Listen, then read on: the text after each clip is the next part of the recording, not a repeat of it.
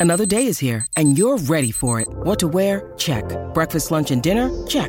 Planning for what's next and how to save for it? That's where Bank of America can help. For your financial to-dos, Bank of America has experts ready to help get you closer to your goals. Get started at one of our local financial centers or 24-7 in our mobile banking app. Find a location near you at bankofamerica.com slash talk to us. What would you like the power to do? Mobile banking requires downloading the app and is only available for select devices. Message and data rates may apply. Bank of America and a member FDIC.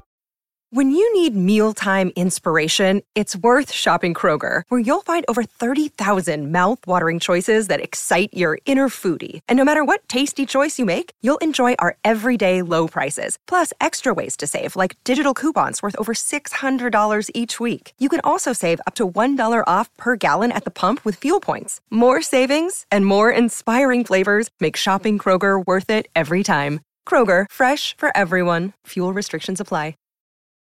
Your brain needs support, and new Ollie Brainy Chews are a delightful way to take care of your cognitive health. Made with scientifically backed ingredients like Thai ginger, L-theanine, and caffeine, Brainy Chews support healthy brain function and help you find your focus, stay chill, or get energized. Be kind to your mind and get these nootropic chews at ollie.com. That's O-L-L-Y.com. These statements have not been evaluated by the Food and Drug Administration. This product is not intended to diagnose, treat, cure, or prevent any disease. Hola, esto es New Books Network en español. Sean bienvenidos a un nuevo episodio de The New Books Network en español, un podcast de The New Books Network. Hoy les habla Marcus Holding, seré su anfitrión para el capítulo de hoy, que viene a ser otro capítulo en la serie de conversaciones sobre humanidades digitales eh, ampliamente definidas y en específico sobre temas de preservación y digitalización de archivos en riesgo. El día de hoy tenemos la oportunidad de conversar con Derby Antonio Vilches Zapata, desde Maracaibo, Estado Zulia, en Venezuela. Derby, bienvenido, ¿cómo estás? Marco, muy bien, muchas gracias por la invitación a la entrevista. Sin duda, sin duda, un placer tenerte por acá. Bueno, hoy vamos a estar hablando sobre uno de los archivos más importantes en Venezuela, el acervo histórico del Zulia, eh, y de su, bueno, de la riqueza archivística que posee, pero también las oportunidades y obstáculos que enfrenta sus, colecciones. Para empezar, como es tradicional, vamos a repasar la hoja de vida de Derby, saber un poco sobre nuestro invitado el día de hoy. Y él es licenciado en Educación, mención Historia, egresado de la Universidad del Zulia. Tiene un magíster en Historia de Venezuela por la Universidad del Zulia también. Es investigador en el proyecto Independencia, Cultura Política y Conflictividad Venezuela 1808-1830. Investigador en el programa de estímulo a la investigación e innovación, nivel A. También ha sido ponente en congresos nacionales articulista en revistas científicas con publicaciones en temas de historia y enseñanza de la historia. Es también investigador del acervo histórico del Estado Zulia desde el 2015, entre el 2015 y 2017 y responsable de los frentes de preservación, clasificación y digitalización del Fondo Documental del Archivo histórico del Zulia, Carlos Medina Chirinos, durante el mismo periodo. Bueno, Derby, empecemos con unas preguntas personales sobre quién eres tú. Básicamente, ¿dónde naciste, dónde te criaste y cuál es tu profesión actual? Bien, eh, nace, naco pues aquí en Maracaibo, estado Zulia, Venezuela. Eh, tengo 36 años y básicamente pues este, mi, mi vida eh, educativa y profesional la, he vivido acá en Venezuela. Eh, actualmente me desempeño como investigador eh, en trabajo privado y eh, docente después de, del área de sociales en, en mi nivel medio general, pues aquí en Venezuela. Muy bien, muy bien. ¿Y cuáles han sido tus, tus principales temas de interés académico a través de tu vida profesional y por qué elegiste o por qué sientes eh, afinación, eh, afinidad, disculpa, eh, por la profesión de historiador y archivista. Mira, em, buena pregunta, ¿no? Cosas muy, muy puntuales. inicialmente uno, en, a nivel medio general, pues en bachillerato uno, uno empieza a tener una, una especie de crisis vocacional pero bueno, uno en la Universidad de Zulia hacía un test vocacional donde uno eh, lograba pues eh, tener un, perfil y mm, tuve pues la, oportunidad de que en ese perfil eh, lograr ingresar a, la universidad en la carrera de, historia. Eh, al principio, bueno, como todo estudiante era, un reto, pero decido pues quedarme en la, en la carrera, sobre todo por, por los buenos profesores que tuve, ¿no? Tuve la oportunidad de tener buenos profesores que a su vez eran historiadores y desde el primer semestre nos colocaron en contacto con los archivos y, y bueno, creo que fue un reto profesional que hasta el día de hoy lo asumo, ¿no? Eh, también eh, en la misma universidad pues hay una, una, una, buena unión pues entre la investigación histórica y la enseñanza de la historia. Eh, los trabajos mayormente que, que, he hecho pues desde pregrado hasta eh, nivel de posgrado y pues he continuado ha sido en la enseñanza de la historia. Y a su vez también en los temas de historia me he especializado un poco más en, en los procesos de independencia eh, sobre todo, bueno, por, eh, eh, son uno de los contextos que quizás más, más problemáticos la historia venezolana, pero también, como dice Carrera Dama, uno de los más estudiados, ¿no? Sí. creo que sí, amerita entonces seguir revisando no solamente el periodo de independencia, sino otros periodos históricos que, que ameritan también, evidentemente, pasar por el ojo del historiador y del investigador, ¿no? Entonces, bueno, eh, también, bueno, la misma quizá preocupación de muchos investigadores en, en demostrar pues, y enseñar los avances de, de la ciencia pues, a, a niveles eh, de aula, eh, de escuelas y, de, de las universidades. Claro. Y bueno, continuando esa línea de conversación sobre tema, tu, tu, interés sobre temas de investigación relacionados a la independencia, el periodo de la independencia, digamos, ¿qué papel ha jugado el acervo histórico del Zulia en ese sentido? Eh, ¿Cómo tu tema se ha visto conectado con las colecciones que se resguardan en ese eh, instituto, si es que se han visto conectados? Mira, ese fue uno de los primeros tropiezos que, que tiene un investigador aquí en, en, Zulia, sobre todo ir a buscar documentación del acervo histórico, eh, en el acervo histórico, ¿no? Especialmente en el archivo claro. Carlos Medina Chirino, porque la, la, documentación que hasta el 2016 reposaba en el, en el acervo histórico, en el archivo histórico, el documento más antiguo era de 1824 Okay. Y muy pocos hasta 1800, entonces 30 y 32, 33. La mayoría de, de los documentos en la época colonial y, y de la independencia reposaban en, en, el registro principal del Estado Zulia. Esos documentos eh, fueron trasladados precisamente eh, en el periodo pues, de, de del 2015 al 2017 al acervo histórico de Estado Zulia y hoy, pues, los investigadores que estén interesados en, en esa coyuntura pueden acceder. Entonces, eh, en ese periodo, pues, se hizo cuesta arriba porque eh, cuando planteo, en el caso de, la tesis de maestría, estudiar la, eh, esa coyuntura, tuve que acudir entonces al tema de historiografía, y eh, en consecuencia, pues el trabajo documental tuve que ir al Archivo General de la Nación porque para entonces no había acceso en el registro principal de Maracaibo para los investigadores. Claro. Entonces, si, entiendo bien, desde que se hizo ese traslado, ahorita el, el, el, archivo histórico de Zulia cuenta entonces también con el periodo colonial de lo que sería, bueno, la región geográfica del, del Zulia, ¿no? Exactamente. Muy bien. Ok, y eh, ahí nos mencionabas el fondo documental eh, Carlos Medina Chirinos. Cuéntanos un poco sobre ese fondo, de quién es, de, qué versa, sobre qué versa ese, fondo. Ok, eh, ese archivo, eh, como tal, archivo histórico del Zulia,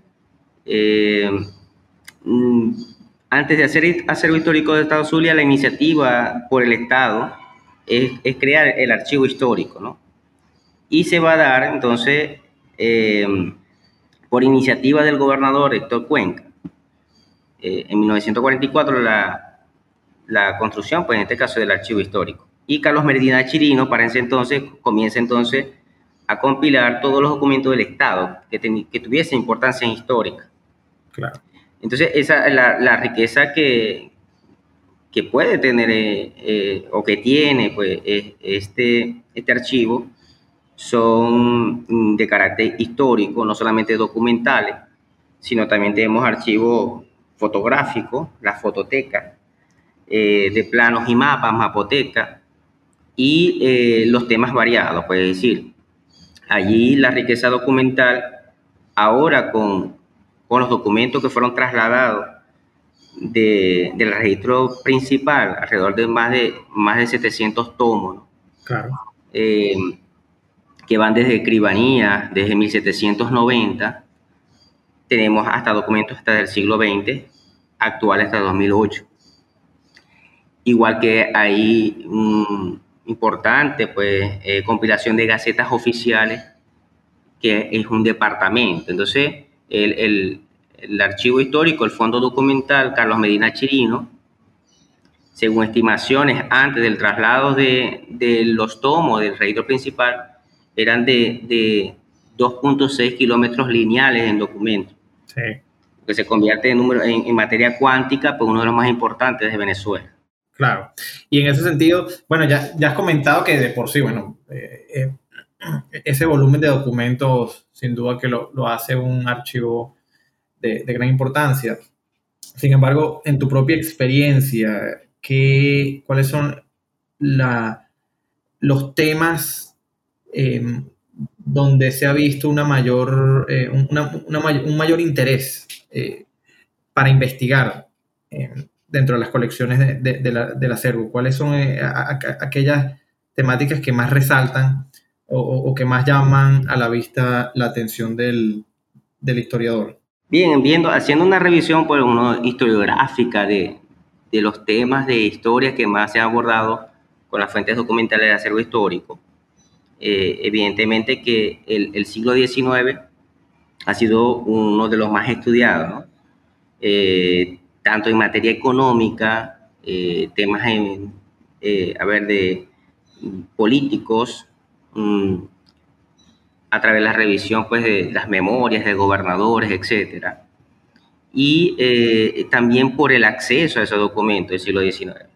La gran mayoría de los, de los documentos del siglo XIX que reposan en el acervo son los que están por lo menos indizados y catalogados.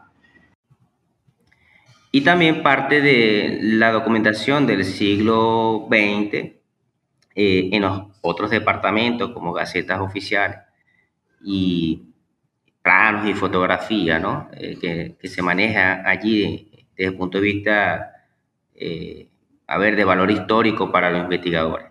Entonces, eh, en el siglo XX, sin embargo, la gran mayoría del volumen del siglo XX y siglo XXI, parte, gran parte, por no decir que toda, no se encuentra todavía clasificada ni catalogada, salvo algunas excepciones, ¿no? Y como como de seguridad nacional, por ejemplo, embarcaciones que ya, ya pueden ser eh, catalogadas. Ninguna de esta documentación está siendo digitalizada, tiene tiempo sin digitalización por factores técnicos, ¿no? Entonces, eso es básicamente un, eh, a ver, un, resumen, ¿no? De lo que se puede encontrar. Ahora, ahí lo que fueron trasladados del registro principal, que ahora forman parte de documentos del acervo histórico, es como lo son los, los, documentos pues, que reposaban eh, del de siglo eh, XIX y siglo XVIII, ¿no? el periodo finisecular del siglo XVIII. Mm, ahí hubo un, una, un, importante proyecto liderado por Luis Rincón Rubio y eh, en un catálogo, pues, el trato de expediente que también fue publicado, ¿no? un, un, texto muy, muy, bueno. Mucha de esa información, de esa documentación fue digitalizada y catalogada. ¿ya? El resto, él dice en, en, ese, en ese tomo, en, en ese proyecto, que solamente se logró digitalizar el 8% del volumen pues, total de esa documentación. Entonces, más o menos eso es eh, eh, lo que podemos encontrar y evidentemente que la gran mayoría de los documentos permanecen pues inéditos a los investigadores. Claro. Y en ese sentido, Derby, digamos, para nuestros oyentes, para que tengan como un mapa mental de, de lo que tiene el archivo, ¿qué es lo que se encuentra catalogado, digamos, si es posible dar fechas históricas del periodo que se encuentra, eh, de lo que se encuentra catalogado, qué se encuentra digitalizado, eh, si eso que está digitalizado se puede acceder y qué se encuentra inédito.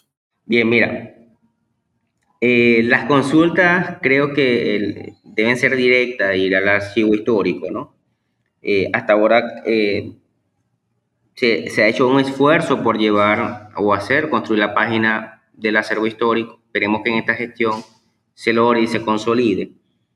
Y de documentos digitalizados, lo que eh, algunos que podrían ser muy pocos, eh, son los que, que estuvieron dentro del proyecto de la digitalización entre la Universidad de Harvard con la Universidad de Zulia y el registro principal, cuyo proyecto lo llevó el, profesor Luis Rico Rubio. Eh, sin embargo, muchas de esas datas digitales no las tiene el acervo histórico. Oye, qué, interesante eh, eh, ese proyecto que establecieron con una universidad norteamericana, más o menos, eh, cuando tomó lugar esa iniciativa y, qué comprendía, qué, buscaba. Mira, bueno, uno, uno revisando ese proyecto, ¿no? Una buena iniciativa, parte pues, según explica el profesor Luis Rincón en la introducción de ese catálogo, que arranca en 2002 porque él, estaba haciendo la maestría de historia ahí en la Universidad de Zulia. Y luego, eh, en su investigación, era revisar documentos del periodo de independencia, sobre todo de lo que hoy es la cañada, ¿no? Y, eh, bueno, se topa con los documentos del registro y ve las condiciones en las cuales está. Eh, él escucha sobre un plan, un proyecto, un programa de bibliotecas y archivos latinoamericanos de la Universidad de Harvard y presenta el proyecto y lo, eh, a ver, gana, pues como quien dice la... Sí, claro. El, la propuesta. Exacto, le dan respuesta y eh, e, ese proyecto lo, lo, llevan por, por más años, ¿no? Eh, y lograron entonces no solamente buscar la preservación y conservación de esos documentos, sino la clasificación, catalogación y digitalización de, esos documentos.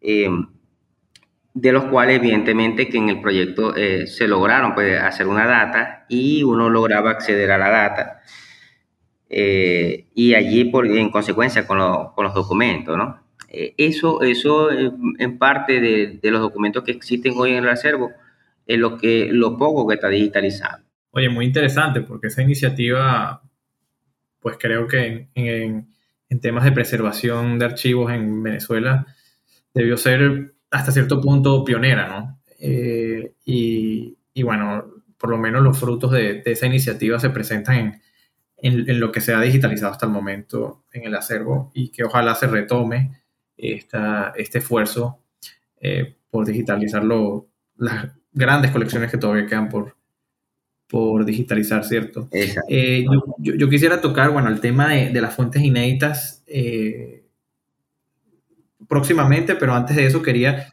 hacerte una, digamos, una pregunta más general respecto al acervo y la, cual es, en tu opinión, ¿qué papel cumple el acervo histórico del Estado Zulia en el rescate de la memoria histórica del zuliano y del venezolano en general, eh, tomando en cuenta desde tu punto de vista también la importancia de este archivo a nivel nacional?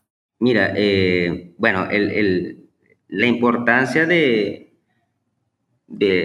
o qué papel cumple, pues un papel estelar, pues, tanto por su valor cuántico como, como hemos dicho, la documentación valiosa, inédita que, reposa en él, ¿no?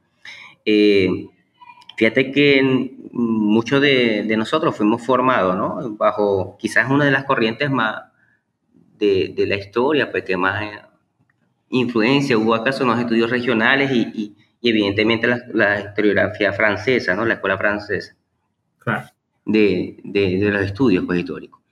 Pero eh, cuando, cuando se, se, logra pues, dar una amplitud pues, a, la documentación que allí y, y, los enfoques para la reconstrucción histórica de, de, de, la historia pues, venezolana, las regiones forman un papel importante pues, en la consolidación, lo que vamos a, a conocer como los estados nacionales. Entonces, eh, los estudios, pues, eh, en Venezuela, muchos de ellos fueron centrados, pues, desde, desde, Caracas, hacia una crítica historiográfica, ¿no? Muy central, ¿no? Y eso también se debe, evidentemente, por la gran cantidad de bueno, los, los archivos que existen allá. Eh, y en el estado Zulia, pues, el, el, esfuerzo que se hizo desde el siglo XX, pues, ya casi mediados del siglo XX, por eh, preservar no solamente la documentación histórica, sino monumentos, eh, construcciones de, carácter histórico. Eh, bueno, lleva entonces a, al acervo histórico del Estado Zulia a cumplir un papel estelar en ese rescate de la memoria histórica tanto del zuliano como del venezolano. Entonces, el, el, trabajo principal de, de la preservación eh, y, a su vez también, una vez que se logre no solamente preservar, sino clasificar, digitalizar, es decir, colocar, colocarnos a la par con otros archivos eh, mundiales, ¿no? Y lo que aquí se ha denominado, pues, democratizar eh, más el acceso, pues, a esa documentación, evidentemente que desde las regiones se contribuye a la construcción de una historia nacional y a su vez pues las historias nacionales, a lo, lo que hemos llamado pues estados supranacionales, eh, de entendernos pues como sociedad. Entonces, la riqueza de, exacto, la riqueza documental nos lleva a eso. Entonces, el acervo, claro. dime. No, continúa, continúa, continúa. Eh, el acervo cumple, eh, entonces, el, papel estelar, pues, porque es dentro de, de, de, ese contexto, pues, a ver, su, su documentación nos permite entendernos aún más como venezolanos. No, sin duda alguna. Y mm, también lo que apuntabas eh, es que, bueno, los archivos regionales ofrecen perspectivas frescas sobre esos procesos de formación del Estado-Nación, ciertamente.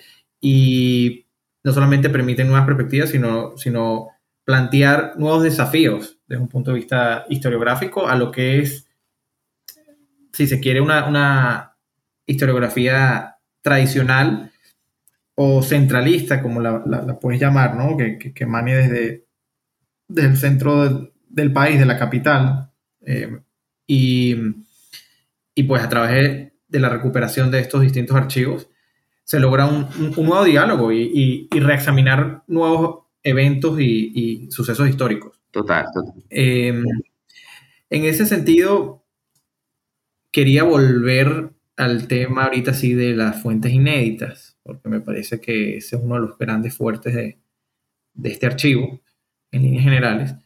Em, entonces, primero, una primera pregunta, digamos, general sobre qué fuentes inéditas puede encontrarse aquí el investigador y por qué son inéditas.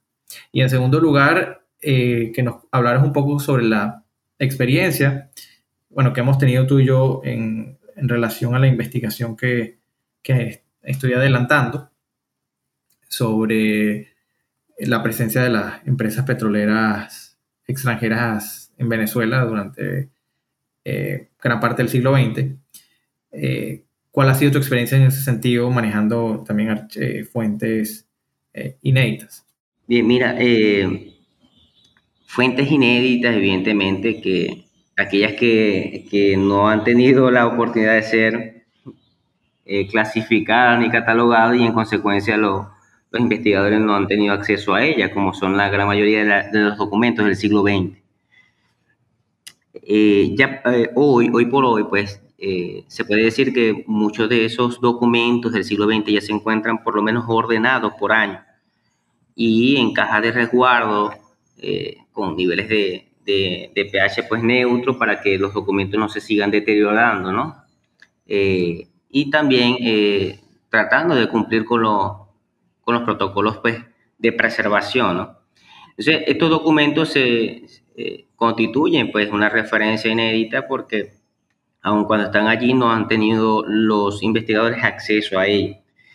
Eh, Y, un, breve, inciso antes de que continúes. También creo eh, que es importante resaltar también dentro de, la constelación de archivos que hay en el país, que bueno, el, acervo histórico del Estado Zulia en su capital Maracaibo, o sea, Zulia siendo el Estado para aquellos que, por primera vez eh, escuchan de, esta localidad, de estas localidades, eh, bueno, Maracaibo fue el, fue el eje petrolero del país y la segunda ciudad en importancia en el país. Entonces, a, ese nivel estamos hablando de la importancia de este acervo. Exacto.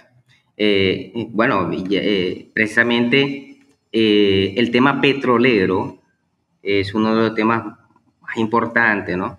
Si bien existen, a ver, revisiones documentales de aquí mismo del archivo histórico, de, realizada por historiadores regionales, ¿no? Eh, existen muchas fuentes de petróleo en los años del siglo XX que aún no han sido pues tratadas, ni siquiera se han tenido el, el acceso. Eh, y creo que en, este tiempo, bueno, 2022, eh, vamos a cumplir ya 100 años de, de Exactamente. del Barroso, pues, y cuando Venezuela, eh, bueno, se abre las puertas, pues como, como país exportador de petróleo. Eh, entonces, eh, estos documentos deben adquirir, bueno, quieren un carácter, un valor muy importante. hay que realizar, pues, y creo que hay que realizar una, reconstrucción de, de, de nuestro pasado petrolero porque ya desde el siglo XX, bueno, la, la identidad de, del venezolano está asociado al petróleo. Eh, Venezuela, después del siglo XX, o la Venezuela moderna, es también una consecuencia del petróleo.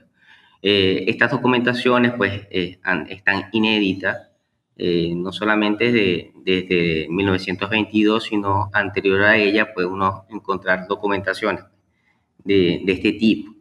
Entonces, a ver, no solamente el momento histórico que estamos viviendo y, de lo que nos ha identificado en el siglo XX, eh, como es el tema petrolero, existen muchos otros temas que, también son de importancia, por ejemplo, eh, inéditas como la de seguridad nacional, por ejemplo, una eh, que en Caracas creo que hubo, bueno, muchas de esas documentaciones se perdieron, pues, fueron quemadas.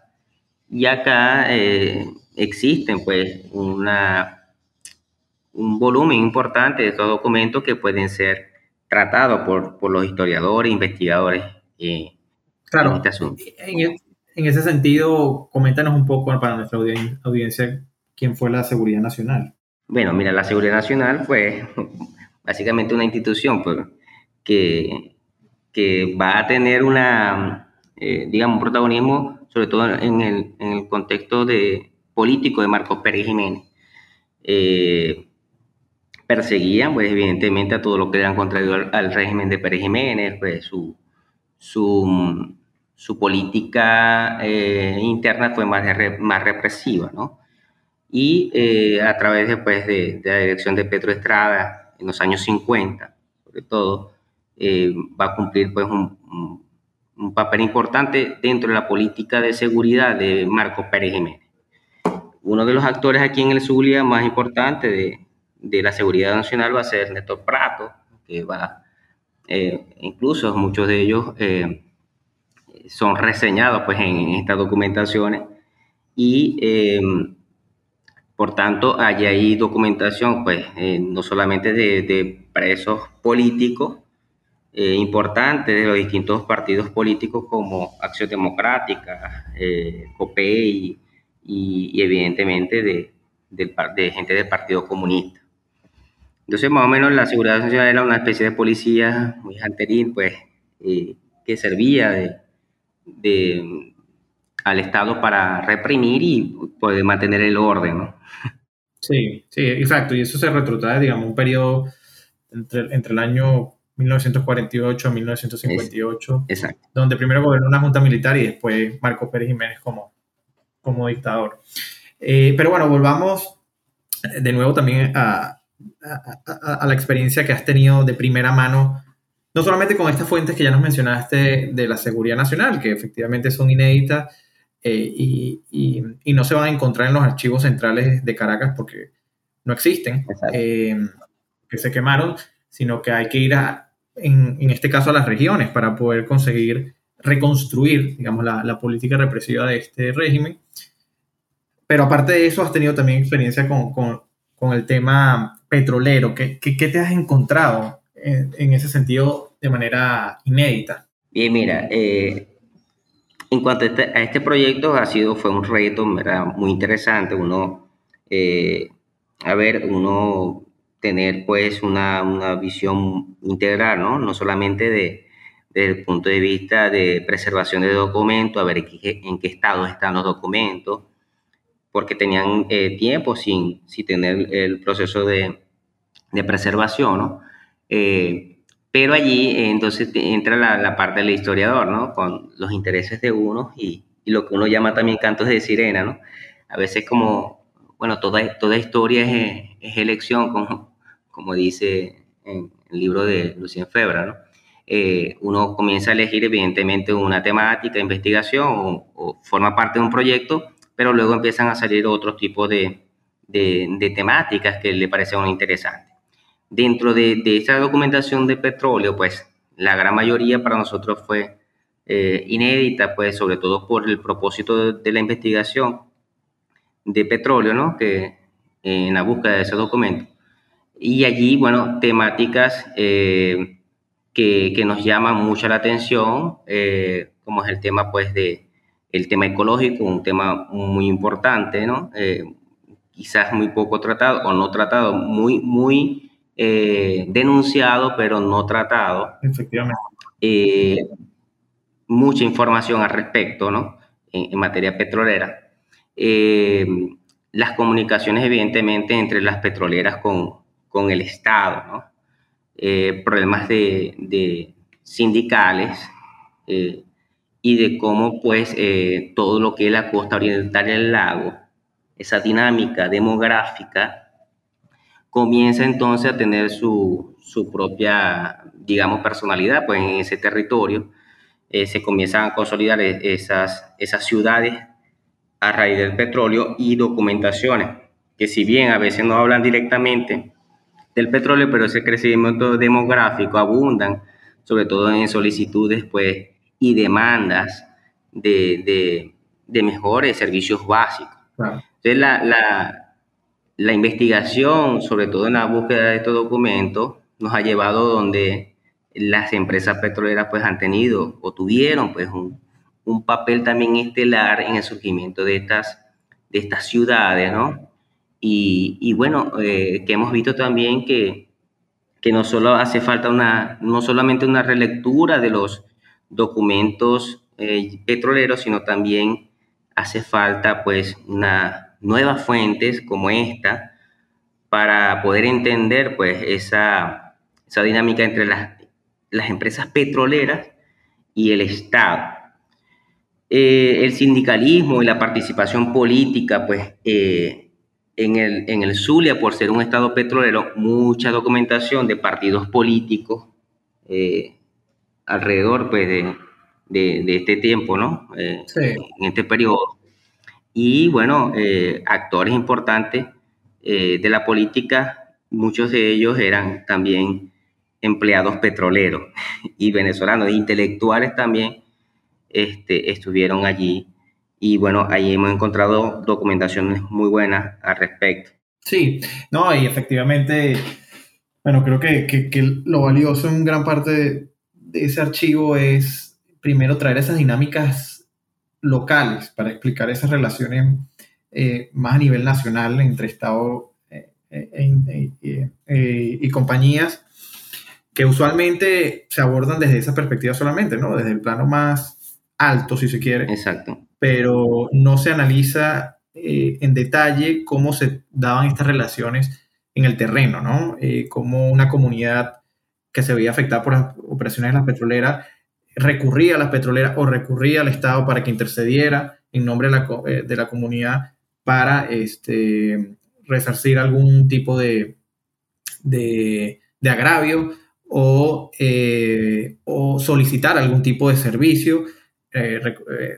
digamos, este periodo del que hablamos entre de los años 40 hasta los 70, entonces durante los 40 el Estado no tenía una penetración tan eh, honda en, el, en, la región del Zulia y había muchas, si se quiere, muchas, muchos servicios eh, públicos eh, en los cuales dependían de las compañías para que las proveyeran, ciertamente, ¿no? Entonces tienes esa dinámica andando, tienes también papeles de sindicatos, propiamente dicho, que la historia sindical también se ha enfocado solamente en un gran hito que fue la, la huelga petrolera del año 36. Exacto.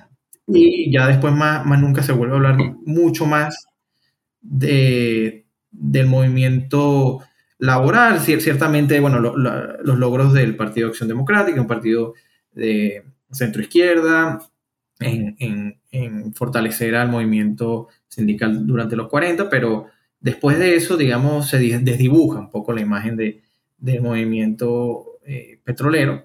Tan es así que incluso en las narrativas de la nacionalización de esta industria en el 76, pues no, figuran como grandes actores, cosa que siempre llama la atención. Entonces, eh, lo que creo que permite este, eh, el archivos como el acervo histórico es una mirada nueva que contribuya a llenar o cubrir aquellos vacíos historiográficos eh, que existen al respecto a, respecto a estos temas.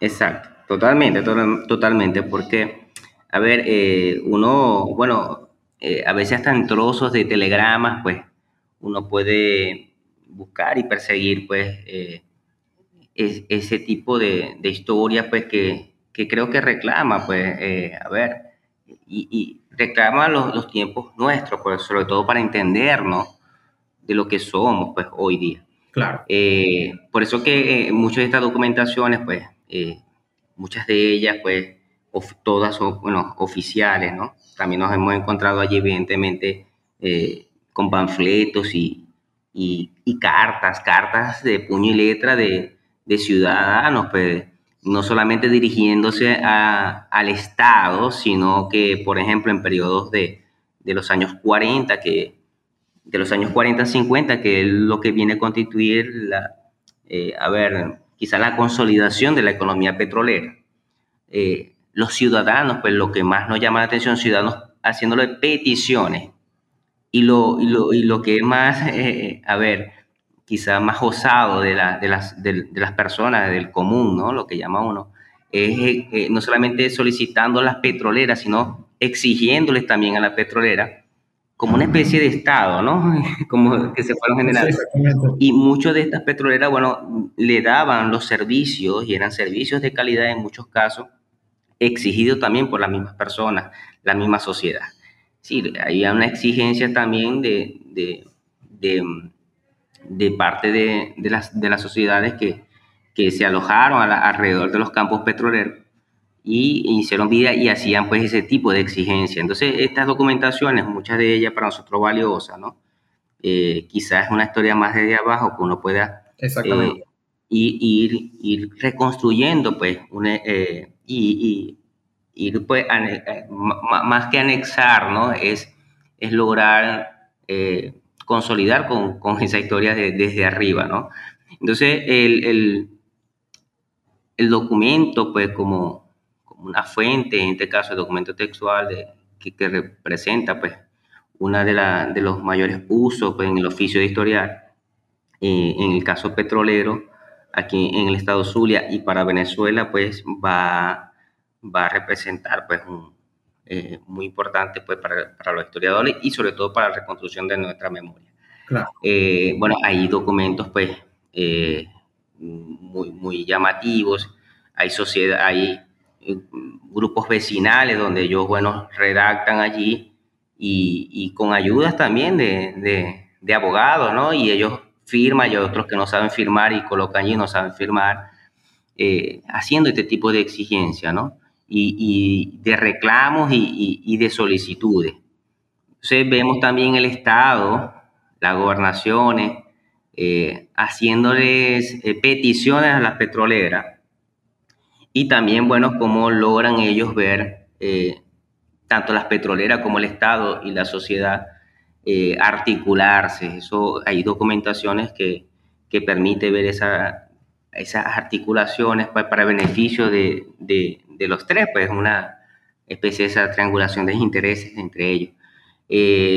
nada de eso está todavía creo que, bueno, no, he visto hasta ahora estudios de este tipo y, y, a la luz de los documentos, entonces comienza a ver pues una, unas nuevas visiones de, otras perspectivas, de, de, nuevas fuentes, porque son fuentes nuevas, sí, sí. No, no, tocadas. Vemos también, eh, eh, bueno, aparte de la, la, huelga del 36, otras huelgas importantes, ¿no?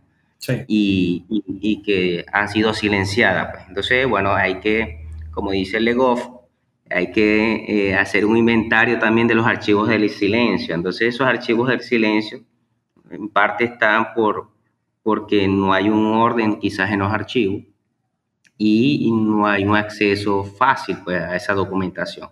Claro, y precisamente ahorita quiero pasar a ese siguiente tema porque em, quiero que hablemos un poco em, sobre los factores que tú consideras eh, son principales en el difícil acceso a las fuentes documentales en Venezuela, pero específicamente en, el acervo histórico. Eh, tú, has llevado a cabo una, labor de catalogación durante esta eh, precisamente porque pues, no, no, había, esa documentación no está catalogada y si, si alguien no, no, la organiza, pues es difícil que, un, que, que se genere investigación a raíz de, de esa desorganización, ciertamente. Entonces, quería que, habláramos ahorita un poco sobre eso, sobre esos desafíos. Eh, ¿Cuáles son los desafíos que se, que se enfrenta cuando se accede al acervo? ¿Qué, cuáles son las grandes dificultades? Bueno, fíjate que, eh, bueno, las grandes dificultades es precisamente el acceso ¿no? a, ese documento, porque eh, uno, quizá el acervo histórico como, como institución, pues debe, el objetivo es preservar los documentos. Entonces, eh, darle un documento en unas cajas todo desorganizada y, y, colocársela por a un investigador allí, este, quizás ellos por el tiempo, los investigadores, para poder, a ver, acceder o buscar los que están este, investigando, eh, pueden no darle un buen uso a esos documentos y pueden romperse un documento. Entonces la importancia o el desafío es no solamente organizarlos y que, que, con el tiempo también, pues sobre todo por las condiciones climáticas y, y ambientales de, de, la ciudad de Maracaibo, ¿no? La humedad eh, hace pues estragos con, esta, este, a ver, con, estos documentos. Entonces, eh, el, ese es el primer tropiezo que hay, que ¿Qué es lo que va el investigador? Lo que lo puede ser este, lo que esté en tomo, lo, lo que esté catalogado, ¿no?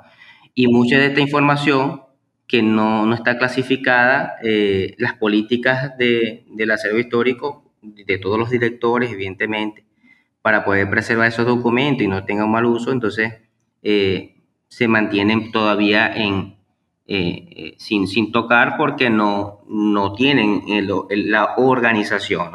Ese es el primer tropiezo y a su vez se convierte en un desafío, cómo, cómo clasificar toda esta documentación.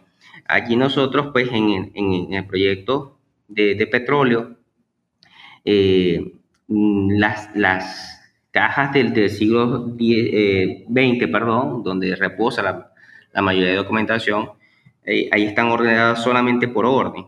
Eh, cronológico. Y las temáticas son variadas, entonces uno va folio por folio.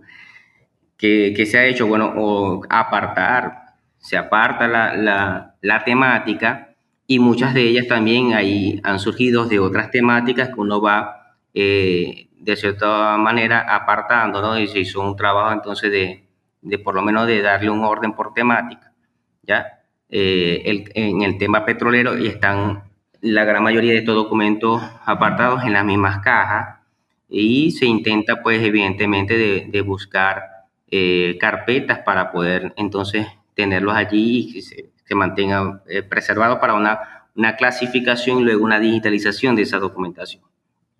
El desafío de, de, de estos documentos,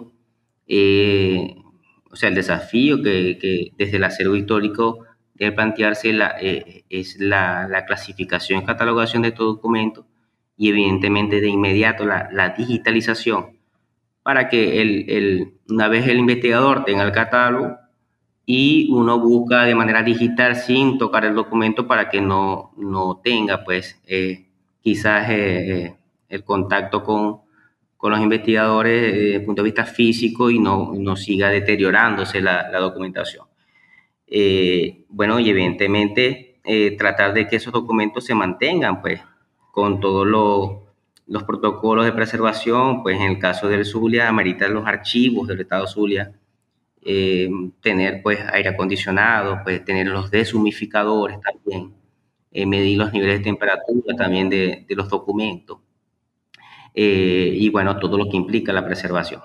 se mantiene y para los investigadores debería tener los índices, pues los, los catálogos de documentos, ellos buscan por allí con la referencia de los documentos que se tiene y una vez que ellos logren ver todos los documentos que necesitan, se les ofrece de manera digital. Ese debería ser el desafío o el deber ser de los documentos, de todo lo que reposa en el fondo documental del archivo histórico del Estado Zulia. Claro. Y aunado de eso, ¿consideras que hay también desafíos de, em, a la preservación de esos archivos desde un punto de vista del capital humano, se cuenta con el capital humano para poder llevar adelante eh, la, preservación efectiva de estos documentos. Hay también riesgos de tipo medioambiental que, se te puedan eh, ocurrir en relación a estos archivos. Sí, evidentemente que aquí la, a ver, la, crisis que atraviesa Venezuela y el éxodo pues, masivo de, personas, las migraciones a, a ver, el el recurso humano pues también ha migrado, ¿no? Claro. Eh, la Universidad de Zulia siempre estaba en alianza pues con, con el acervo histórico, sobre todo pues fíjate que no, a ver, nuestros profesores, historiadores también, ellos las clases las daban allá en el archivo, pues, y eh, que más directamente llevarnos a fuente, ¿no? Muchos de estos mm, docentes, bueno, han migrado también, ¿no? Eh, como en Venezuela eh, ha, mermado pues la, el personal, ¿no? Y eh, se, se, tiene que evidentemente dentro de esto es reclutar pues gente capacitada pues técnicamente y también personal para hacer este tipo de trabajo. Mira, allí cuando estuvimos nosotros había también, faltaba personal y luego, bueno, no había eh, teníamos la necesidad de capacitarnos y, de capacitar también. Eh, hoy día, pues los salarios pues, que, ofrecen eh, no, no son nada, nada alentador, ¿no? Y, y es más, a veces ellos ven pérdidas que de dirigirse a un puesto de trabajo que, bueno, laboral, ¿no? Prefieren muchas personas emigrar también hacia otros sectores económicos, como lo han hecho. Eso lo, lo lamentable y creo que es uno de los desafíos que que debe tener, eh, en este caso, el acervo histórico, ¿no? Eh, eh, realizar buenos equipos de, de, trabajo y buscar también personas que han tenido experiencia, pues, con, con este tipo de proyectos, por ejemplo, los llevados a cabo por el Rincón Rubio, pues. Claro. Tengo, pues, no, Sí. Sí, amistades que, que, que, aún permanecen aquí en Maracaibo y, y, uno puede entonces uno ubicarlo, ¿no? En ese sentido. Muy bien. Y en esa nota quisiera que entonces ahorita hablemos de, algo más, más, optimista, ¿no? De las potenciales mejoras que se pueden avisorar en, en, el, horizonte respecto a, este archivo. Y es, es, la siguiente pregunta, ¿no? ¿Qué proyectos avisoras se avisoran desde el acervo histórico de Zulia eh, y, desde la unidad de preservación, clasificación y digitalización del acervo histórico? ¿Qué planes se tienen en ese sentido? Mira, aquí, eh, bueno, el, eh, a ver, el acervo histórico de Estado Zulia es, una institución pues, que está escrita al despacho del gobernador. Y bueno, aquí en el, mes pasado, evidentemente asume un nuevo gobernador y en consecuencia un nuevo director del acervo, del acervo histórico del Estado de Zulia. hoy día es el, profesor Jesús Ángel eh, Semplum. Y tiene visiones, pues evidentemente, en conjunto, ¿no? hasta ahora, creo que ese ha sido uno de los puntos muy, a ver, más, más tocado, no solamente pues, en el ámbito regional, eh, pero eh, evidentemente que hay la necesidad de, de, hacer este tipo de proyectos como de preservación y de digitalización. No solamente lo, lo demanda, sino que también el, el, director, sea, desde, desde el comienzo se ha mostrado pues, eh, abierto a estos tipos de proyectos, ¿no? Para digitalizar la, eh, esta documentación o por lo menos iniciar pues con esta organización, clasificación y digitalización de esta, de esta documentación. Eh, y desde el acervo evidentemente que hay mucha gente bueno, que, que quería apoyar eh, y también profesionales pues, de la misma Universidad de Zulia. ¿no? también evidentemente aquí se toma el tema de, de patrimonio porque el, el el acervo no solo, bueno, los documentos son parte del patrimonio, pero también existen patrimonios arquitectónicos que están, forman parte del mismo acervo histórico de Estado Zulia. Eh, entonces, eh, eh, este año, pues, por lo menos ya en, el ámbito, pues, de, de, de iniciativa política, pues, mm, se, ve, se, se pues, buenos proyectos y están dando un orden, pues, eh, evidentemente, para impulsar una, nueva gestión que, bueno, hay que desear lo mejor de los éxitos porque el éxito de los directores del acervo es el éxito también de, de, esta, de estas documentaciones, pues sobre todo para el rescate de la memoria histórica del Zulia. Eh, creo que también hay una continuidad, que hay continuidad desde la dirección cuando fue llevado por la doctora Ligia Verdesí, donde se, se compró gran parte, pues, de, gran parte, por no decir la totalidad de lo que existe en el fondo documental, de todas las cajas de resguardo. En la gestión también se dio lo que fue eh, las estanterías fijas, ¿no? De, para poder em, mantener eh, en, este, en óptimas condiciones, por lo menos, eh, las cajas, ¿no? Que estaban en el piso y, bueno, ahora están en sus estanterías fijas. Y ya en en el fondo documental, ah, por ahora esa, esa, área no tiene aire acondicionado y la, donde existe el acervo histórico de Estado Zulia, que es donde está eh, la biblioteca pública del Estado, o sea, una, una arquitectura que, que comparten eh, tanto la presidencia de la, de la directora como, como evidentemente el director del acervo histórico de Estado Zulia y el secretario privado del gobernador que hizo visita pues en, los primeros días de, eh, de, la gestión de Manuel Rosales, eh, ya hay una, una, visión no solamente de, de instalar los aire acondicionados y darle pues las herramientas y equipos que necesitan esos documentos. Entonces ya uno ve eh, hacia el futuro que puede haber una continuidad y mejora de todas estas condiciones. muy importante todo eso y bueno, hay que desearle, como bien dices, todo el éxito a estas iniciativas por el bien de estos documentos y el conocimiento resguardado ahí. Ya para ir cerrando, eh, Derby, quería hacerte una pregunta relacionada a, qué otro tipo de archivos importantes hay en el Zulia que también ameriten em, mención para, nuestro, para nuestros lectores. Brevemente, ¿qué nos puedes decir al respecto? Bueno, mira, este, creo que, bueno, aparte de, del archivo del, Zulia existía lo que es el archivo de registro principal de Maracaibo, ¿no? Y que, bueno, eh, esa documentación histórica fue trasladada, trasladada pues, al archivo del Estado Zulia. Y, evidentemente, otra de, de, los grandes retos que tiene no solamente en Estados Unidos, sino en, en Venezuela, son los, archivos de, de, de, las parroquias, los archivos parroquiales, pues, llámese de prefecturas y, que es donde reposan muchos de estos documentos, que eh, en parte, pues, a ver, si bien eh, muchos de ellos son de, nacimientos, de funciones, también existen eh, documentos pues de reclamos, sobre todo vecinales, ¿no? Ya más de más desde, desde abajo. Entonces, estos archivos también ameritan pues en conjunto con lo que reposa también el registro principal de, del siglo XX, de este tipo de, de, de documentos, tanto de tierras, de legales, eh, eh, es importante también preservar. Pues uno como ciudadano, pues yo he visitado pues algunas de estas, de, estas prefecturas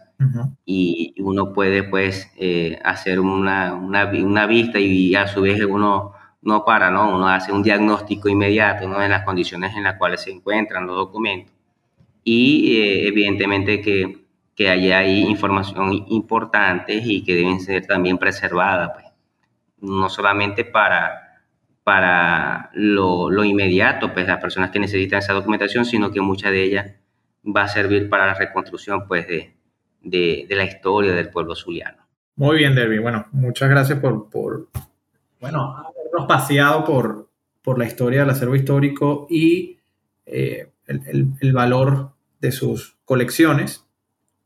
En ese sentido, quisiera preguntarte cuáles son tus siguientes proyectos dentro del archivo y fuera del archivo y en qué otras actividades académicas y archivísticas importantes te encuentras involucrado. Bueno, fíjate que el, eh, bueno, de dentro de los proyectos que, que, manejo, pues evidentemente el, eh, de los periodos de investigación para que tengo ya eh, pensado, pues sobre todo a la luz de los documentos que he revisado, eh, quizá uno de los periodos que me interesaría o estoy interesado en abordar es el siglo XX, ¿no? sobre todo en estos, en estos tiempos. evidentemente, también tenemos proyectos, pues, desde el punto de vista sobre la enseñanza de la historia y este, desde la mano con, con docentes de la Universidad del Zulia, pues, y amigos y compañeros que, que llevan estas líneas ¿no? de investigación.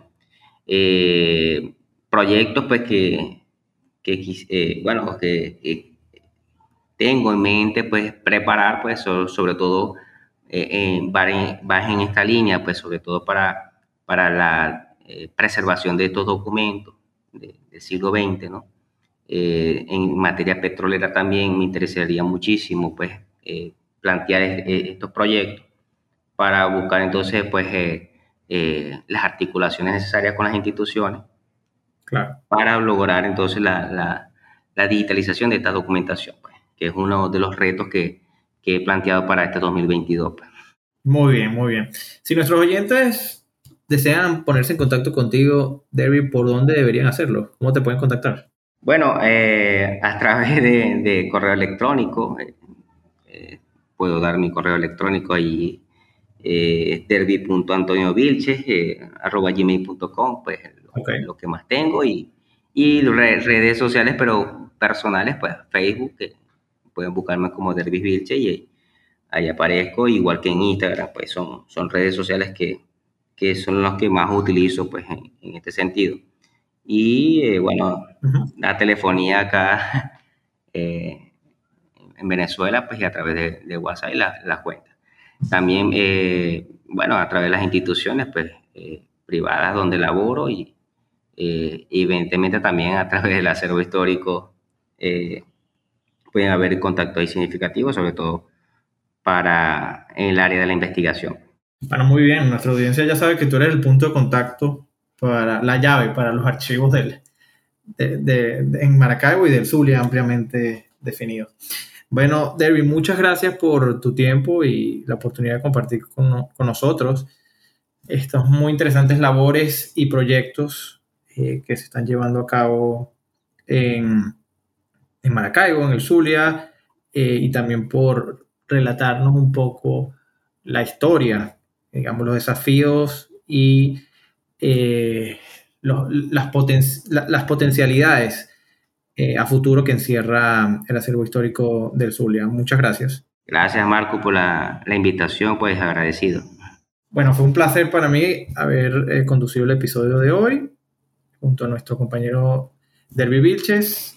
Eh, mi nombre es Marco Golding. Me despido por el episodio de hoy. No olviden suscribirse a nuestro canal de, de New Books Network en español, un podcast de, de New Books Network, y eh, de seguirnos en redes sociales. Nos vemos en un próximo episodio. Gracias por escuchar New Books Network en español.